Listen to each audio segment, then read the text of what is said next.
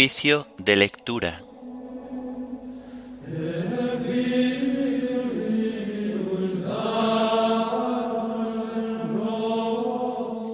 Himno de laudes. Así te necesito. Antífonas y salmos del viernes de la primera semana del Salterio. Lecturas y oración final correspondientes al viernes de la vigésimo novena semana del tiempo ordinario.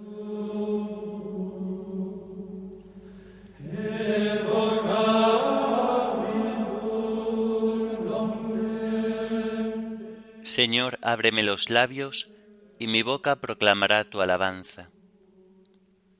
Dad gracias al Señor, porque es eterna su misericordia. Dad gracias al Señor, porque es eterna su misericordia. Venid, aclamemos al Señor, demos vítores a la roca que nos salva, entremos a su presencia dándole gracias, aclamándolo con cantos. Dad gracias al Señor, porque es eterna su misericordia.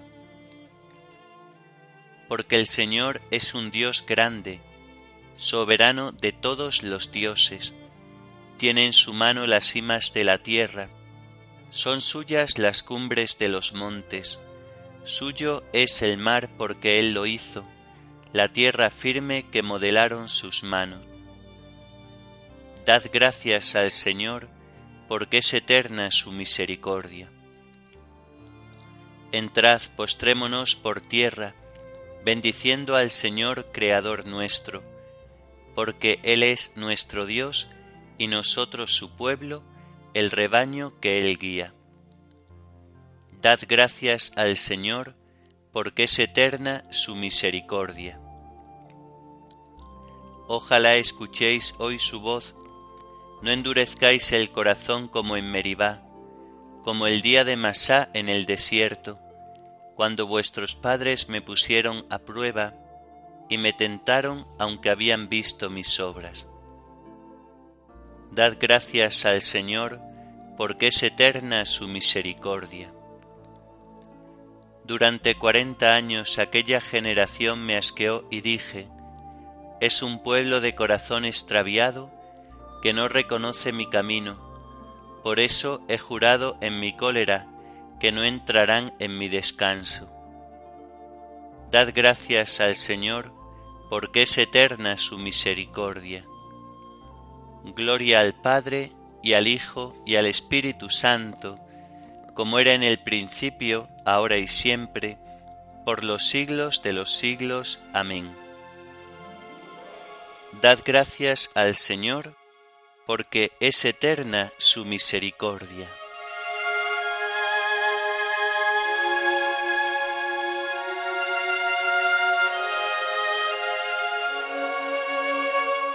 Así te necesito, de carne y hueso. Te atisba el alma en el ciclón de estrellas, tumulto y sinfonía de los cielos, y azaga del arcano de la vida, perfora el caos y sojuzga el tiempo, y da contigo, Padre de las causas, motor primero. Mas el frío conturba en los abismos, y en los días de Dios amaga el vértigo, y un fuego vivo necesita el alma y un asidero. Hombre quisiste hacerme, no desnuda inmaterialidad de pensamiento. Soy una encarnación diminutiva, el arte resplandor que toma cuerpo. La palabra es la carne de la idea, encarnación es todo el universo y el que puso esta ley en nuestra nada, hizo carne su verbo, así tangible, humano, fraterno. Ungir tus pies que buscan mi camino, sentir tus manos en mis ojos ciegos, hundirme como Juan en tu regazo y Judas sin traición darte mi beso. Carne soy y de carne te quiero, caridad que viniste a mi indigencia. Qué bien sabes hablar en mi dialecto. así sufriente, corporal, amigo, ¿cómo te entiendo? Dulce locura de misericordia, los dos de carne y hueso. Gloria al Padre y al Hijo y al Espíritu Santo. Amén.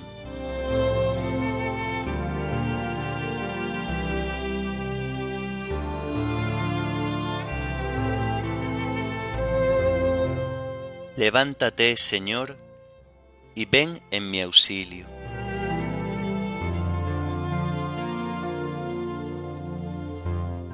Pelea, Señor, contra los que me atacan, guerrea contra los que me hacen guerra.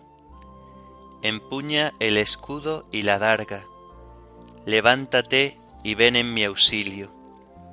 Di a mi alma, yo soy tu victoria y yo me alegraré con el Señor, gozando de su victoria. Todo mi ser proclamará, Señor, ¿quién como tú, que defiendes al débil del poderoso, al pobre y humilde del explotador? Se presentaban testigos violentos, me acusaban de cosas que ni sabía, me pagaban mal por bien, dejándome desamparado. Gloria al Padre y al Hijo y al Espíritu Santo, como era en el principio, ahora y siempre, por los siglos de los siglos. Amén. Levántate, Señor, y ven en mi auxilio.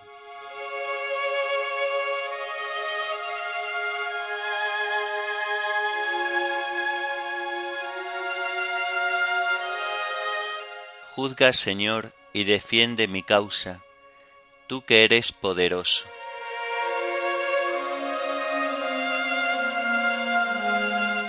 Yo en cambio, cuando estaban enfermos, me vestía de saco, me mortificaba con ayunos, y desde dentro repetía mi oración. Como por un amigo o por un hermano andaba triste, cabizbajo y sombrío, como quien llora a su madre.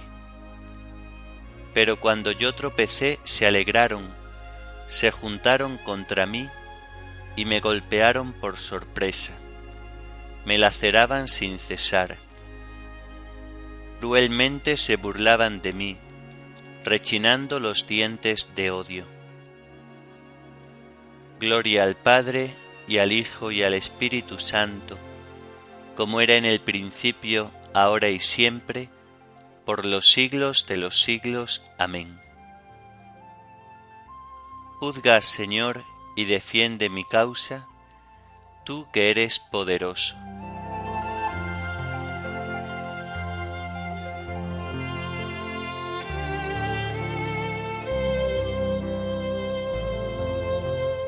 Mi lengua anunciará tu justicia, todos los días te alabará, Señor.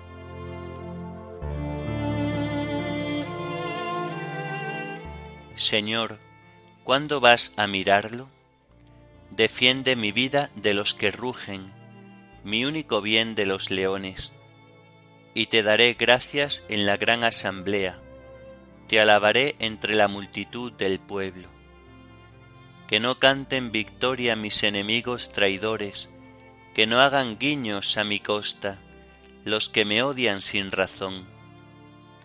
Señor, tú lo has visto, no te calles, Señor, no te quedes a distancia. Despierta, levántate, Dios mío. Señor mío, defiende mi causa. Que canten y se alegren los que desean mi victoria, que repitan siempre, grande es el Señor, los que desean la paz a tu siervo. Mi lengua anunciará tu justicia, todos los días te alabará. Gloria al Padre y al Hijo y al Espíritu Santo, como era en el principio, ahora y siempre, por los siglos de los siglos. Amén. Mi lengua anunciará tu justicia, todos los días te alabarás, Señor.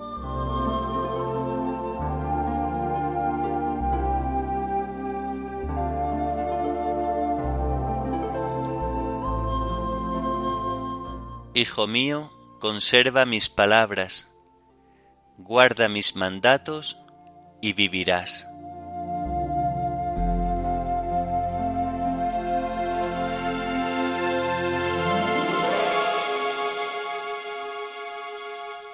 Del libro de la profecía de Barú.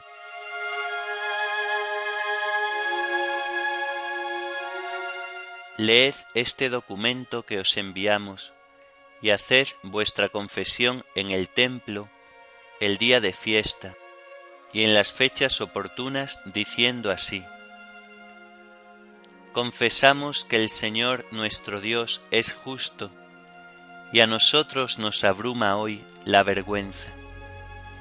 A los judíos y vecinos de Jerusalén, a nuestros reyes y gobernantes, a nuestros sacerdotes y profetas, y a nuestros padres, porque pecamos contra el Señor, no haciéndole caso. Desobedecimos al Señor nuestro Dios, no siguiendo los mandatos que el Señor nos había dado.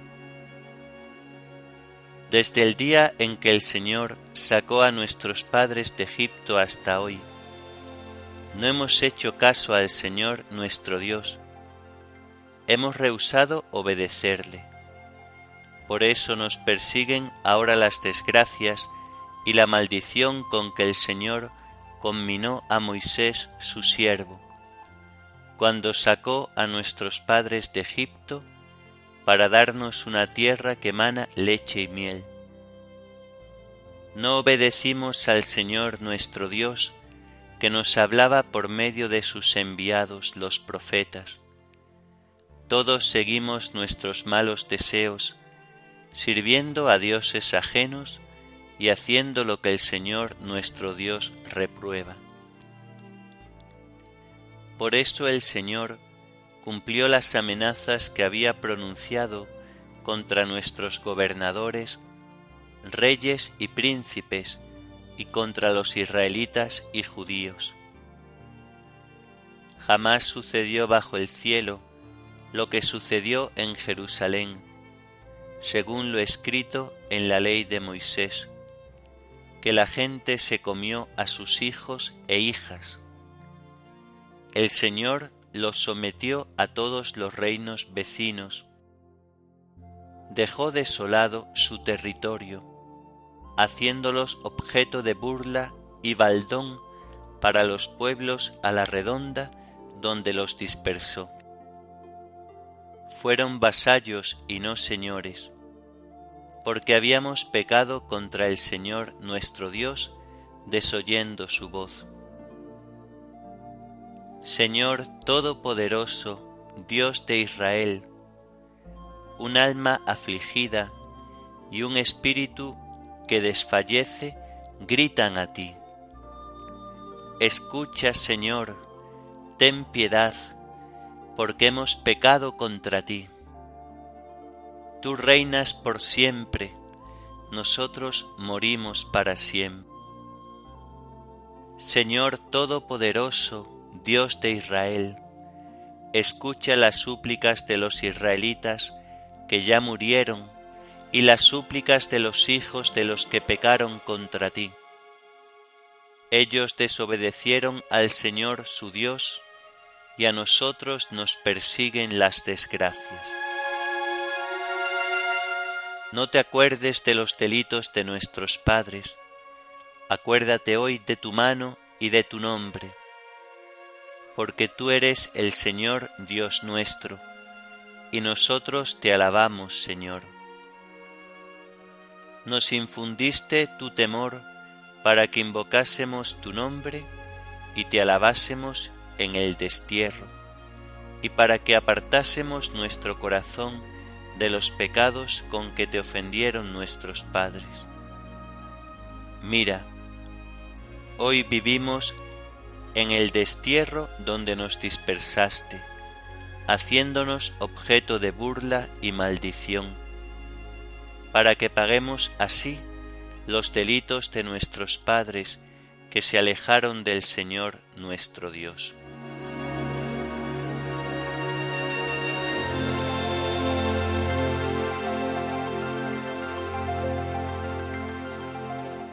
Dios rico en misericordia por el gran amor con que nos amó, estando nosotros muertos por los pecados, nos ha hecho vivir con Cristo.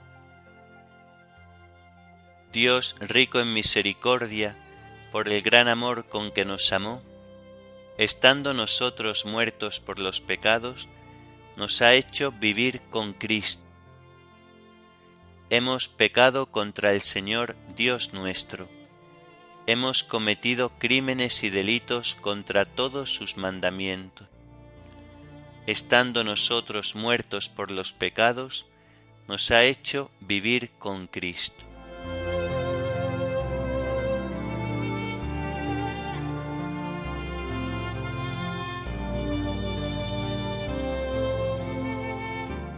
de la carta de San Agustín, obispo, aprueba.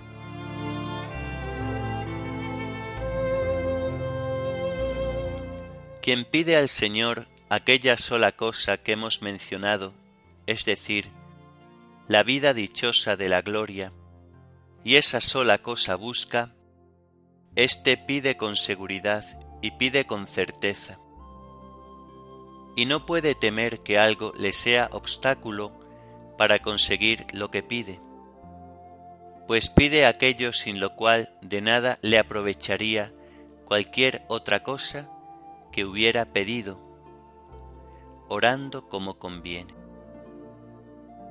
Y esta es la única vida verdadera, la única vida feliz, contemplar eternamente la belleza del Señor en la inmortalidad e incorruptibilidad del cuerpo y del espíritu. En razón de esta sola cosa, no son necesarias todas las demás cosas. En razón de ella, pedimos oportunamente las demás cosas. Quien posea esta vida poseerá todo lo que desee y allí nada podrá desear que no sea conveniente. Allí está la fuente de la vida, cuya sed debemos avivar en la oración, mientras vivimos aún de esperanza, pues ahora vivimos sin ver lo que esperamos, seguros a la sombra de las alas de aquel ante cuya presencia están todas nuestras ansias. Pero tenemos la certeza de nutrirnos un día de lo sabroso de su casa y de beber del torrente de sus delicias, porque en él está la fuente viva y su luz nos hará ver la luz. Aquel día en el cual todos nuestros deseos quedarán saciados con sus bienes y ya nada tendremos que pedir gimiendo pues todo lo poseeremos gozando. Pero como esta única cosa que pedimos consiste en aquella paz que sobrepasa toda inteligencia, incluso cuando en la oración pedimos esta paz, hemos de decir que no sabemos pedir lo que nos conviene, porque no podemos imaginar cómo sea esta paz en sí misma, y por tanto no sabemos pedir lo que nos conviene. Cuando se nos presenta al pensamiento alguna imagen de ella, la rechazamos, la reprobamos, reconocemos que está lejos de la realidad, aunque continuamos ignorando lo que buscamos. Pero hay en nosotros, para decirlo de algún modo, una docta ignorancia, docta sin duda por el Espíritu de Dios, que viene en ayuda de nuestra debilidad. En efecto, dice el apóstol, cuando esperamos lo que no vemos, aguardamos con perseverancia. Y añade a continuación, el Espíritu viene en ayuda de nuestra debilidad, porque nosotros no sabemos pedir lo que nos conviene pero el Espíritu mismo intercede por nosotros con gemidos inefables. Y el que escudriña los corazones sabe cuál es el deseo del Espíritu, y que su intercesión por los santos es según Dios. No hemos de entender estas palabras como si dijeran que el Espíritu de Dios, que en la Trinidad divina es Dios inmutable, y un solo Dios con el Padre y el Hijo, orase a Dios como alguien distinto de Dios, intercediendo por los santos. Si el texto dice que el Espíritu intercede por los santos, es para significar que incita a los fieles a interceder, del mismo modo que también se dice, se trata de una prueba del Señor vuestro Dios, para ver si lo amáis, es decir, para que vosotros conozcáis si lo amáis. El Espíritu, pues, incita a los santos a que intercedan con gemidos inefables, inspirándoles el deseo de aquella realidad tan sublime que aún no conocemos, pero que esperamos ya con perseverancia. Pero ¿cómo se puede hablar cuando se desea lo que ignoramos? Ciertamente que si lo ignoráramos del todo, no lo desearíamos. Pero por otro lado, si ya lo viéramos, no lo desearíamos, ni lo pediríamos con gemidos inefables.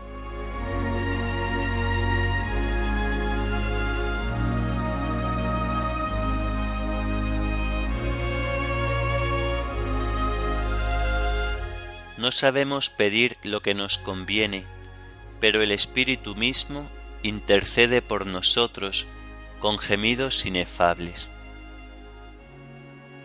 No sabemos pedir lo que nos conviene, pero el Espíritu mismo intercede por nosotros con gemidos inefables.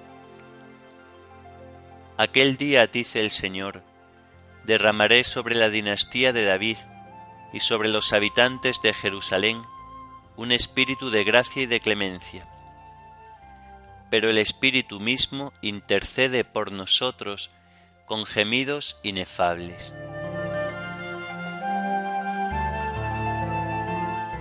Oremos. Dios Todopoderoso y Eterno, te pedimos entregarnos a ti con fidelidad y servirte con sincero corazón. Por nuestro Señor Jesucristo, tu Hijo, que vive y reina contigo en la unidad del Espíritu Santo y es Dios, por los siglos de los siglos. Amén. Bendigamos al Señor, demos gracias a Dios.